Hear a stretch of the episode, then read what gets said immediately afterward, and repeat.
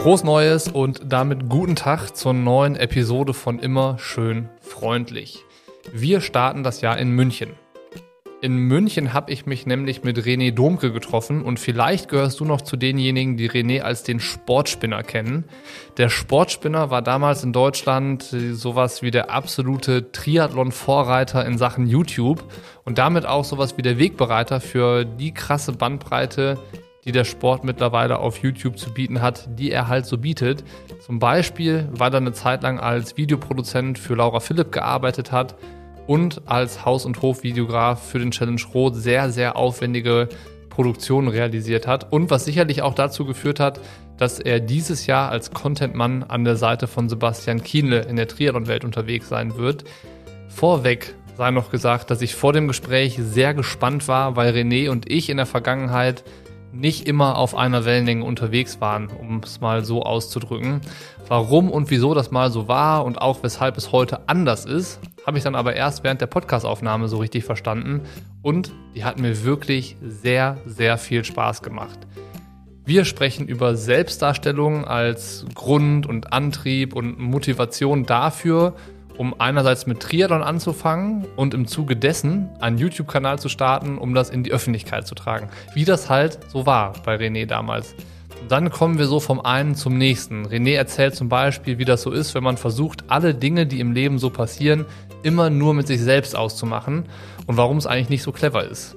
Wir unterhalten uns über Renés Erkenntnis, dass die eigene Sichtweise und die eigene Meinung nicht immer automatisch richtig sein muss und dass Menschen die Realität unterschiedlich wahrnehmen können.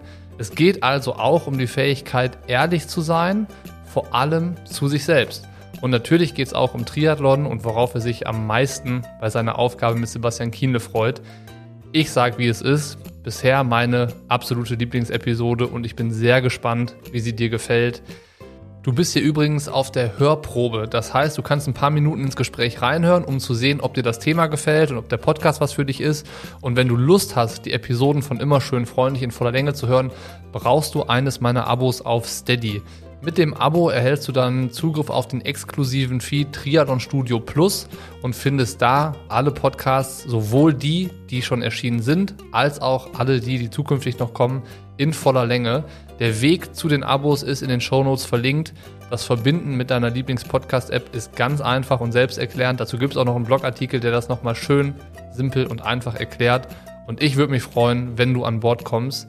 Und jetzt wünsche ich dir erstmal viel Spaß mit der neuen Episode von Immer schön freundlich mit René Domke und der Entdeckung der Ehrlichkeit.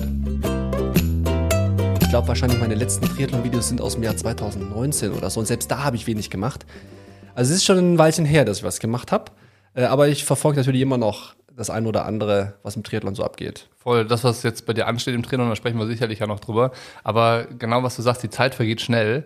Und ich glaube, wo wir uns kennengelernt haben oder das erste Mal so auch einen Austausch hatten, das war 2014 über eine Anfrage vom Triathlon-Magazin Ich wusste, dass das sagst. äh, die zehn Fragen, so diese Gegen Gegenspielerkategorie. Ja. Und ähm, ich habe mir überlegt, ich habe das nämlich, ich habe nämlich noch den Screenshot gefunden von den Antworten und dass wir die zehn Fragen heute nochmal machen Geil. und äh, ich dann, also ich könnte gleich noch meinen Laptop rausholen und dann nochmal vorlesen, was du damals gesagt hast. Ich glaube, ich kriege es nicht ganz zusammen, aber ich, ich glaube, es ist viel interessanter, was du heute sagst zu den Fragen. Ja, Also es auf sind die gleichen, gleichen Fragen wie vor acht Jahren Geil. und ähm, dann machen wir, glaube ich, einen ganz guten Einstieg. Sehr gut. Erste Frage, äh, hast du ein Vorbild außerhalb des Sports?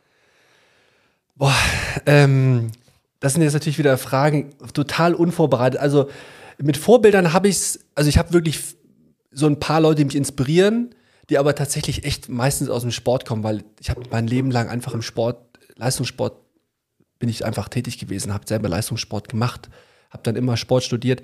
Außerhalb des Sports würde mir jetzt wirklich ad hoc niemand einfallen, der, der mein Vorbild sein könnte. Dann, Boah, nee. dann, dann gerne innerhalb des Sports. Wer, wer inspiriert dich? Wer sind Vorbilder, die du hast? Ähm, also ich habe natürlich immer gesagt, es gibt so ein paar aus dem Basketball, da komme ich ja auch ursprünglich her. Ähm, natürlich inspirieren mich so Leute, leider nicht mehr unter uns, aber so Leute wie Kobe Bryant oder so, Leute, die ähm, natürlich Großes erreicht haben, aber die eine Work Ethic hatten irgendwie, die, die wirklich hart gearbeitet haben und die, die ganz spezielle Arten hatten, äh, ihren Erfolg ähm, ja auch zu finalisieren und auch daraufhin zu arbeiten. Und das, das fand ich so sp spannend, wenn man so ein bisschen über Kobe Bryant zurückliest. Der hat irgendwie jede Nacht nur vier, fünf Stunden geschlafen und war morgens der Erste um vier Uhr, der im Gym war und so. Das sind so Sachen, die mich inspirieren, weil ich glaube, ähm, man meint immer bei so Superstars oder bei Leuten, die sehr viel erreichen, dass, dass denen so irgendwie so zufliegt, einfach so Talente sind oder so. Aber auch ich selbst kann aus meiner beruflichen Karriere sagen, was zu können ist das eine, aber man muss schon auch viel arbeiten, um die PS auf die Straße zu bringen. Und ich glaube, da scheitert es bei ganz, ganz vielen. Und deswegen würde ich sagen, so was die Work Ethic angeht, äh, auf jeden Fall LeBron James, ach, äh, äh Kobe Bryant. Und es gibt ansonsten ja, klar auch Dirk Nowitzki auf eine andere Art und Weise, weil Dirk, ich kenne ja im, im TV-Bereich noch unglaublich viele Leute aus meiner, aus meiner Zeit und Dirk Nowitzki ist, ohne dass ich ihn jemals selbst getroffen habe, einer der größten Stars der Welt, der heute noch genauso ist wie vor 30 Jahren, als er in Würzburg angefangen hat, in der zweiten Bundesliga zu spielen. Also charakterlich einfach jeder, der den trifft, sagt, down to earth, äh, und der hat wahrscheinlich, keine Ahnung, eine halbe Milliarde auf dem Konto. Aber ich glaube, da ist es wieder auch das, was ich lernen durfte in den letzten Jahren.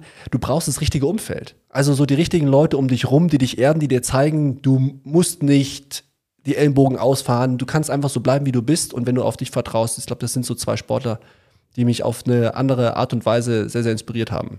Also kann ich schlussfolgern, dass du das gemacht hast, Ellbogen ausfahren und äh, nicht nur auf dich geguckt, sondern auch sehr darauf geguckt, was andere gemacht haben. So. Ja, ja, auf jeden Fall. Also, äh, man, guck mal, das Triathlon-Heft ist aus 2014. Das sind acht Jahre dazwischen. Und ich würde sagen, das waren meine ganzen 30er. Und ich würde nie sagen, dass ich in meiner Vergangenheit, ich habe nie andere Leute schlecht gemacht. Das war immer so was, was ich nie getan habe, im TV-Bereich nicht, im Triathlon-Bereich nicht weil ich immer der Meinung war, ähm, meine eigene Qualität muss ausreichen. Ich muss andere nicht schlecht machen. Aber was ich zurückblickend schon sagen muss, ich habe sehr, sehr viel immer verglichen und geschaut, was rechts und links von mir passiert und habe das versucht einzuordnen. Und ich würde lügen, wenn ich sagen, wenn ich nicht sagen würde, ich habe mich manchmal benachteiligt gefühlt oder gedacht so, hey, du, du hast es eigentlich viel mehr verdient als der. Warum macht der das gerade und du nicht? Und das war sicherlich meine Anfangs- oder meiner, meiner Peak-Triathlon Zeit war das hundertprozentig so. Ich würde nicht sagen Ellenbogen ausgefahren, aber ich habe schon versucht, mich zu positionieren oder gesehen zu werden. Ich glaube, das ist eher das, was ich, wenn ich zurückblicke, was mir so, ähm, so aufgefallen ist. Aber auch das, kommen wir vielleicht später noch zu, ist auch was, wo ich heute weiß, woher es kommt.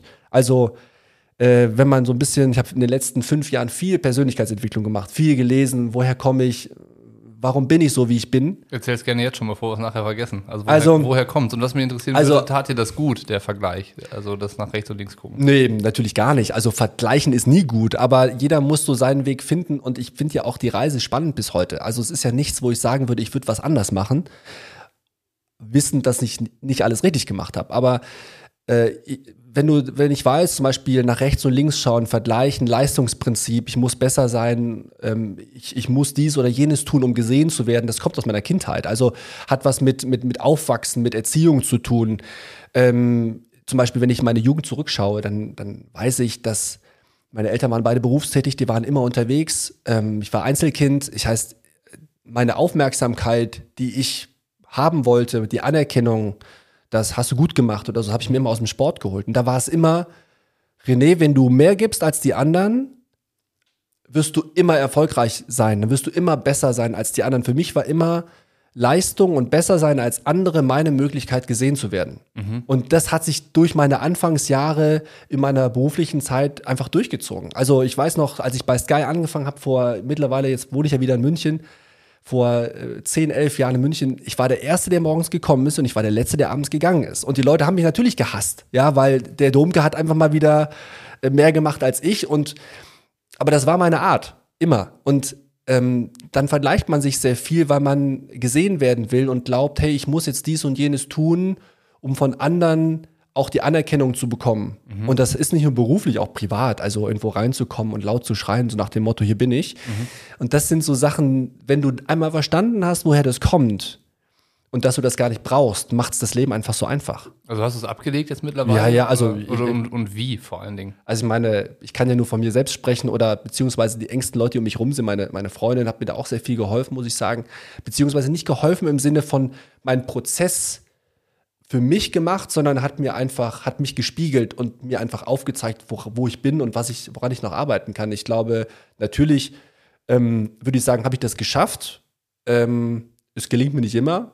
Man muss sich schon immer wieder jeden Tag äh, einfach aufschreiben und vor Augen führen, reflektieren, was habe was hab ich diese Woche gemacht, so oder auch gibt ganz banale Geschichten im Alltag, wo du merkst einfach so, hey, okay, da bist du gerade wieder nicht gesettelt. Also ich nehme mal Beispiel Instagram oder so. Also es gibt Zeiten, da poste ich sehr viel, was ich tue, sportmäßig etc. Und dann merke ich wieder, hey, okay, René, du willst gerade irgendwo wieder gesehen werden und von Leuten zeigen, was du tust.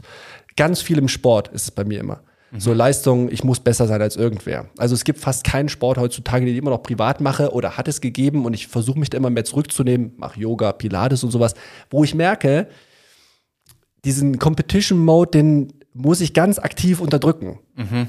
Und das kommt aus dieser Zeit von früher und das muss man verarbeiten. Und ich, wie habe ich das geschafft? Also ich glaube, ein ganz wichtiger Punkt, ähm, ich meine, ein ganz wichtiger Punkt, ich muss meine Gedanken versuchen zu strukturieren, weil sonst komme ich von A auf B, ist, glaube ich, seinen Wert zu kennen.